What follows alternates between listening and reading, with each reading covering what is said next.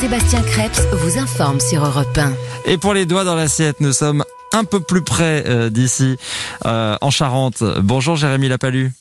Bonjour. Vous êtes notre apiculteur euh, et notre maraîcher aussi au château de Cressé. Euh, comment allez-vous en ce moment avec ce printemps Très qui bien, arrive c'est un petit peu compliqué en ce moment avec la météo, mais ça va. Oui, ben c'est ça. Alors, euh, vous avez connu comme tout le monde les épisodes de gel dans les, les, les derniers jours, les, ces deux dernières semaines.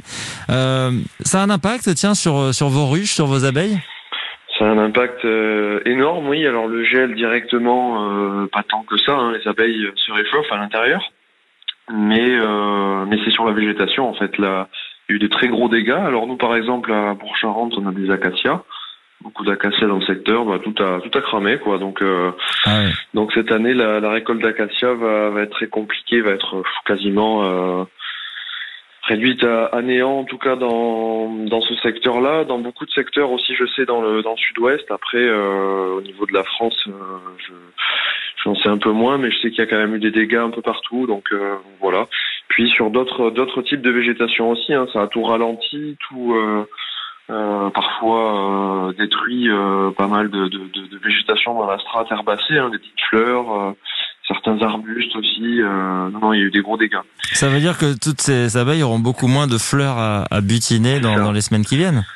C'est ça, va y avoir un, un, un, un creux en fait, hein, il va y avoir une absence de manque de, de ressources, surtout qu'en plus les ruches arrivaient à leur leur maximum en fait. Là, on avait on a préparé les ruches pour l'acacia, euh, pour pas mal de, de fleurs qui arrivaient maintenant.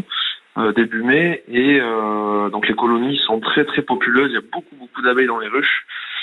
Donc il va falloir euh, falloir serrer les dents un petit peu et, euh, et attendre que ça passe, surtout que surtout qu'en plus là on guette on guette la sécheresse en fait qui qui qui approche, qui approche, on attend la pluie, on regarde la météo à peu près deux fois par jour. Ah oui. On attend euh, on attend qu'il pleuve. parce Ça que fait combien de temps qu'il n'a pas plu là chez vous? Bah, le bilan, euh, le, le bilan, j'ai regardé le bilan hydrique pour le mois d'avril, euh, on était à moins 80%, quelque chose comme ça pour l'instant. Hein. Sur le mois d'avril, euh, moins 70% je crois sur le mois de mars, quelque chose comme ça. Ah oui. comme- Euh, donc là on est vraiment sur la pente descendante. Quoi. Donc il faut il faut qu'il pleuve là, vraiment. Il- faut qu'il pleuve. Alors, euh, je reviens juste aux abeilles. Si elles ont moins à butiner, est-ce que ça a un impact tout de suite sur la production de miel? Est-ce qu'elles vont produire moins de miel, forcément?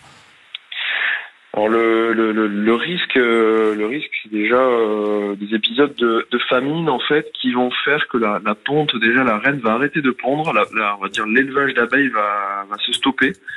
Et euh, avant d'avoir un, un creux dans la récolte, on va d'abord avoir euh, bah, des risques de mortalité dus à, à la famine et aussi euh, derrière, c'est sûr, on aura des, des creux dans la dans la population en fait. On aura des diminutions de population assez importantes. hein.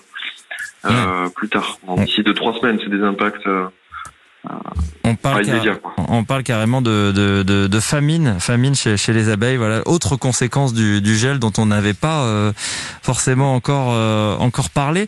Et du côté de, de vos activités de maraîcher, qu'est-ce que vous récoltez en ce moment? Bon, écoutez, là, on est en pleine production de, de plants. On a, on avait fait, on avait fait une petite pause. euh, Enfin, on avait, on avait diminué un peu l'activité pour pour en faire des, des travaux en fait de- d'irrigation. Euh, là, on est en pleine production de nos de nos plants, de nos semis. Euh, on a des, des quelques milliers de plants dans la serre à plants et euh, on attend justement euh, les seins de glace pour pour déployer tout ça, pour planter tout ça. Oui, c'est ça. Vous n'avez pas encore, vous avez pas encore mis en terre. Qu'est-ce que vous avez comme plan? Qu'est-ce que vous On a, préparez? On a à peu près tout, euh, tout, tout ce qui se mange, tomates, euh, poireaux, aubergines, poivrons, euh, enfin tous les légumes d'été, y compris une partie, on, une partie des, des, des légumes d'hiver comme les poireaux par exemple de l'hiver prochain. On a, par contre, on nous a implanté les, pommes de terre. Bon. Euh, voilà. Puis après, il nous reste tout de même quand même euh, un peu de verdure à consommer, euh, des salades, euh, des mesclins, des, des petites choses comme ça que, que l'on envoie régulièrement au château en ce Eh moment. ben, on va surveiller Le- la, la météo en Ouais. espérant que vous ayez un peu d'eau. Tiens, on Ouais. va, on va voir ça avec, avec Laurent Cabrol. Merci Jérémy Lapalu. À bientôt dans les dents dans, l'assiette.